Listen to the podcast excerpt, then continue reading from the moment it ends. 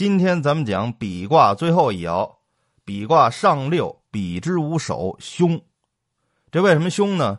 朱熹就解释了，他说阴柔居在最上位，并且没有和下位的亲比关系，因为他对九五是以阴承其在阳刚之上，下边也不是一点关系没有。那个六三和他是应该是理论上正应的关系，但是他跟六三俩都是阴爻，所以就论不上正应。并且六三这人呢，他还比之匪人，自己还玩不转呢，所以和上六不能形成亲比，这上六就没有任何关系了。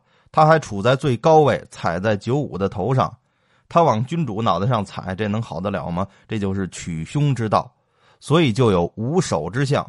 古人就经常问啊：“我头在否？”就是脑袋没了。沾到这一爻，往往就是凶的。程颐的解释是说。阴爻处在上边的位置，就是比卦的终结。这手指的是开始，这不是脑袋。凡是相亲比之道，如果开始开得好，那么结局往往也是好的。善始不能善终的情况也许有，但是没有说不善始而能善终的，这是不可能的。就刚开始我对你好，往往结局都好。刚开始一见面，俩人互相烦了，就很少有能善终的。所以，比之无首，就是没有一个好的开始，到结局的时候必然是凶的。这是从这一爻处在比卦终结之处而言。再从它的位置来看，上六是阴柔之爻，不能处在中位，又处在危险之极的境地，本来就是不能善终的人啊。开始的时候就不能按道义相亲比，导致一上来就得罪人，和别人的关系就出现裂痕。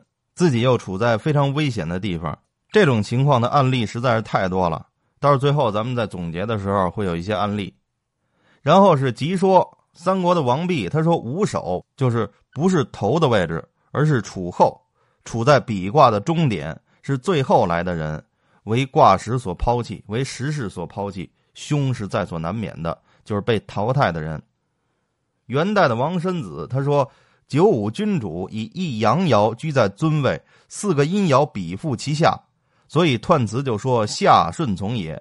而上六孤立于外，不顺从九五，岂不是后福之象？凶就是必然的。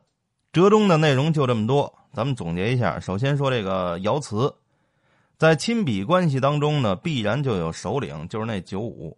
上六处在比卦最上边的位置，下边的阴爻都不来亲比他，都去亲比那个比自己更低级的九五，所以上六得不到众位阴爻的亲比，而他本身又是最上位，他不能自降身份下来亲比九五，所以他的处境骑虎难下，非常的危险。小人朋比为奸，勾心斗角。不但不以君主为首领，甚至他们自己内部也都无法形成一个团结的中心，这是非常危险的事儿。这个是五首当做首领来看。另外呢，五首还可以当做这个开始来看，就是说强调程颐的那个观点。程颐那个五首说的就比较深刻，咱们再回顾一下，就是说开始的时候没做好就有问题，跟人一见面就招人烦，所以这关系他就好不了。甚至都没法建立。上六居在上卦的终点呀，理论上应该说比之无终。这儿为什么说比之无首？就是要强调事情要重在开始。一年之计在于春，一日之计在于晨。建立关系在于第一印象。开始没搞好，有问题，必然就导致无终。无终的话，就是说结果不善，没有好结果。但是导致无终的原因，就是源于无首。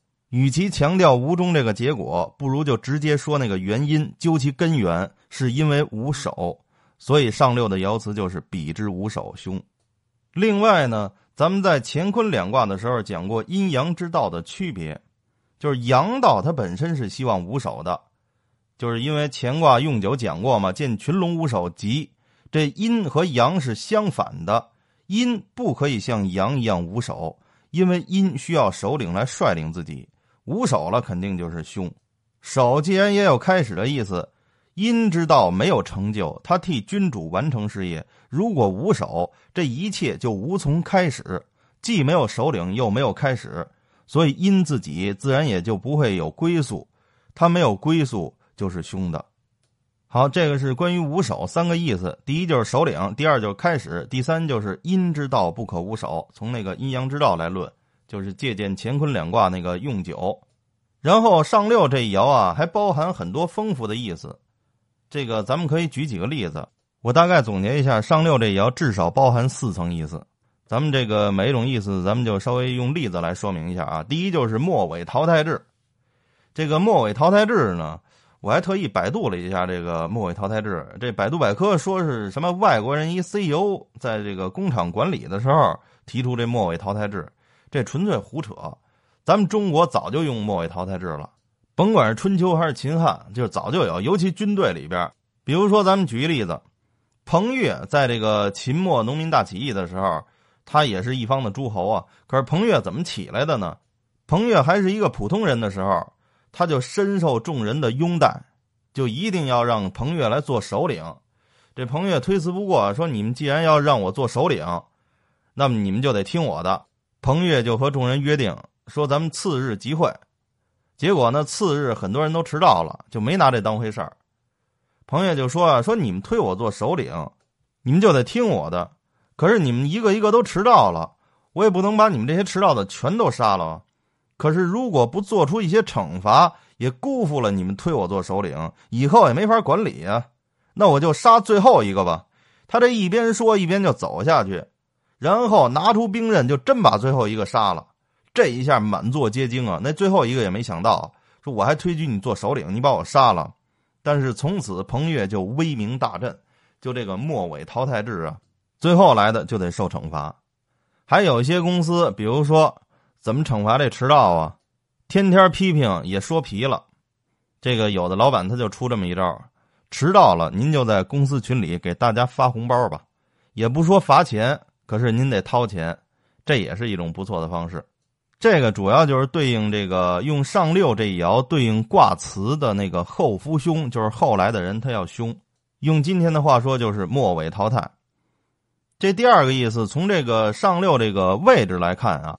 他骑在九五的脑袋上了，所以呢，他就骑虎难下。咱们这第二个意思就是骑虎难下。比如说，咱们再举一个例子，这上六就好像殷商的外围势力。当时纣王被灭了之后，他有很多外围势力还没被消灭。这些人呢，他就认为自己的身份比武王高贵啊，所以他们就拿着，就不来亲比武王。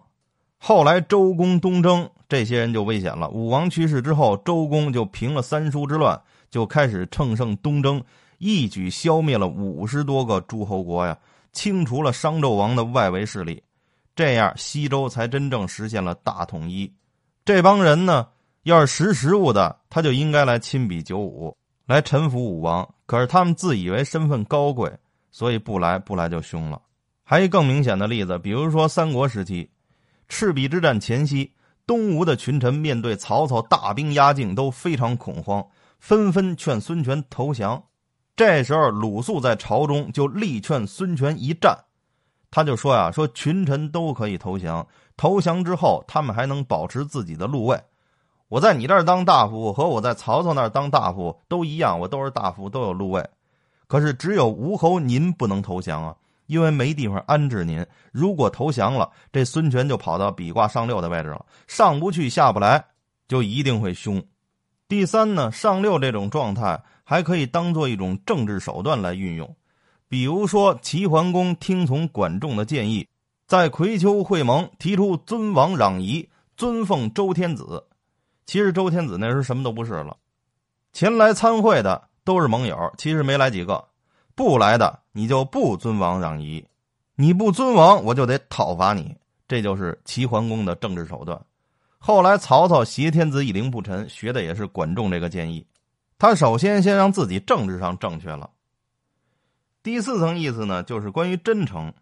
举一个例子，就是说，光武帝刘秀登基之后啊，他对功臣没有猜忌，但是严光也隐居了。当时的司徒侯霸是严光的老朋友。这侯霸也是深受光武帝信任呀。严光隐居之后，侯霸就派人送信问候。严光看了看信，把这信就扔给那个送信人，就口头回复。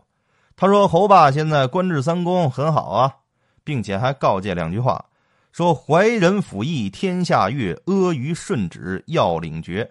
意思就是说，怀着仁心，辅助仁义，天下都高兴；拍马屁，看人脸色办事儿，可就要身首异处了。这侯霸很受光武帝信任呀，君臣都是真诚相待的。在那种状态下，严光他尚且如此告诫这侯霸，何况如果俩人刚见面，互相没信任，刚刚接触。那就更得是慎之又慎，真诚相待呀。好，这个是比卦上六的这么四个含义，前边是五手的三层意思，咱们就算说完了。最后呢，就比卦这一卦来讲，咱们再总结一下，这比卦呀，实际上讲的就是古代的政治手段，也就是育人之道，怎么驾驭这些臣子，怎么统治这些人民。古人治国平天下，就强调恩威并济。首先用武力征服，然后再用政治安抚，就是打一巴掌给一甜枣。师卦讲的就是武力征服，比卦讲的就是政治安抚。就比卦而言呢，一个阳爻五个阴爻，阳爻九五为卦主，他居中得正，五爻都要主动的来亲比九五。这整个易经里边啊，一般来讲六个爻最可贵的就是正应，正应就吉祥，不正应就往往就不吉。可是比卦就比较特殊，比卦不论它正不正应，它就以能不能比九五为吉，能不能和九五建立亲密关系，建立了就吉祥，建立不了就凶。九五阳刚居中得正，就像统治者，统治者亲比这些被统治者，上级亲比下级，就要有一定的方法和原则。易经就非常强调，统治者欲亲比天下国家，最要紧的是自我修养。要具备圆永贞这三条，就是您作为一个领导，您要能做到圆永贞，然后您才能显比。显比，咱们昨天九五已经讲过了，那里边含义也是非常丰富。要做到卦辞讲的圆永贞，然后实际操作的时候要始终的能够显比。初六是有福比之，福就是诚信，初就是刚开始，刚开始建立关系一定要诚信。这诚信不是一般的诚信，他怎么诚信啊？就是有福迎否，就像瓦罐里边装满美酒那样。交浅不能延伸，但是咱们喝一杯，我用喝酒来表达我的诚信。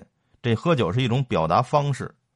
这个否也是非常朴素的，否外边没有装饰，不需要去伪装。我中心是美酒满满，诚信满满。这是初六。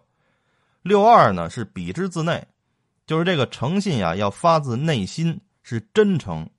成为君主的心腹，而不是装诚信，装诚信成不了心腹，并且呢要坚持正道。六三就提出了一个问题，就是比之匪人，就告诫千万不要比之匪人。比之匪人也是跟邪恶势力交往。再一个就是这人不对，匪也有非的意思。六四和六二的意思有相近之处，六二是心腹，六四呢是禁军大臣，是君主倚重的人。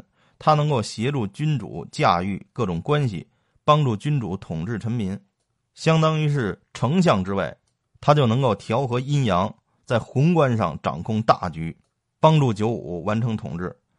九五是比卦之主啊，九五的爻辞和卦辞差不多，就是要求统治者亲比天下国家，就要能做到显比。卦辞讲的是元永贞，九五的爻辞是显比，这显比是最重要的。上六就强调重申这个比要注重开始，开始如果不正确，没做好，第一印象不好，最后的结果就好不了，最后就会凶，并且强调要把握时机，后夫会凶，不要做那个后夫，更不要临时抱佛脚，要在开始的时候就把各种关系打理好。好，这就是比卦，咱们就梳理完了，比卦的上六和整个比卦六个爻的含义。咱们就梳理完了，比卦结束，明天开始咱们讲下一卦，叫小序。好，谢谢大家。